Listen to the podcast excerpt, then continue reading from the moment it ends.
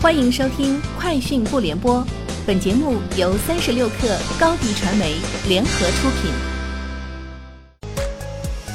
网罗新商业领域全天最热消息，欢迎收听《快讯不联播》。今天是二零一九年十月十号。三十六氪获悉，支付宝安全中心通过官方微博发文表示，重申对虚拟货币场外交易的态度，禁止将支付宝用于虚拟币交易。若发现交易涉及比特币或其他虚拟货币交易，支付宝会立即停止相关支付服务。对于商户涉及虚拟货币交易的，会坚决予以清退；对个人账户涉嫌虚拟货币交易的，根据情节采取限制账户收款功能，甚至永久限制收款等处理措施。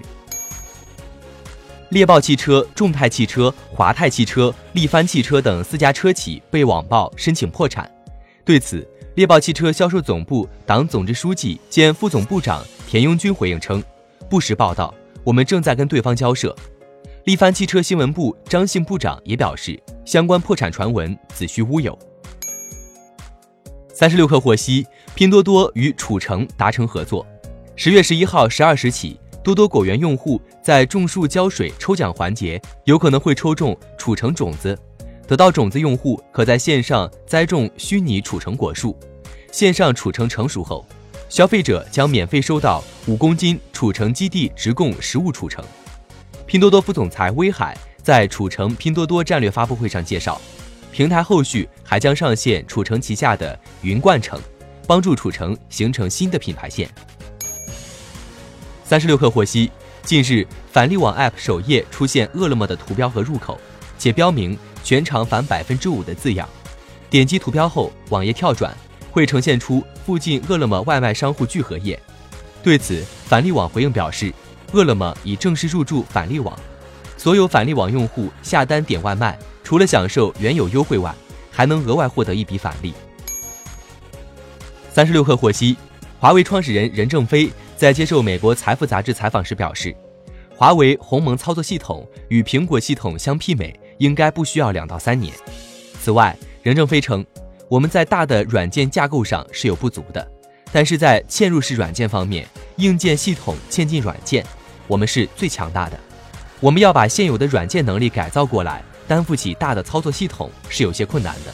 但是我们有信心，这信心不是说说而已，是实际已经有些准备了。董明珠领衔格力电器高管层近日首次设立合伙制的投资管理公司，这家新公司名为珠海格真投资管理合伙企业，跟高瓴资本、厚朴投资旗下分别参与本次格力电器百分之十五股权竞购的企业，珠海明骏投资合伙企业、格物厚德股权投资珠海合伙企业注册地点一样。格真投资的十八个股东大多是格力电器总裁助理以上的核心高管层。特斯拉最近公布的一项专利，名为“用于屏幕颜色匹配的全息装饰玻璃”，里面概述了该公司改善其汽车显示屏视角的方法。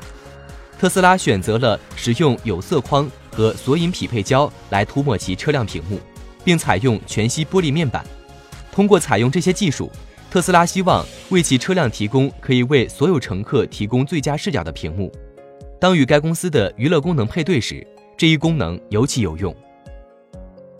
以上就是今天节目的全部内容，明天见。欢迎添加 baby 三十六克 b a b y 三六 k r 加入克星学院，每周一封独家商业内参，终身加入学习社群，聊风口谈创业，和上万课友一起。成长进化，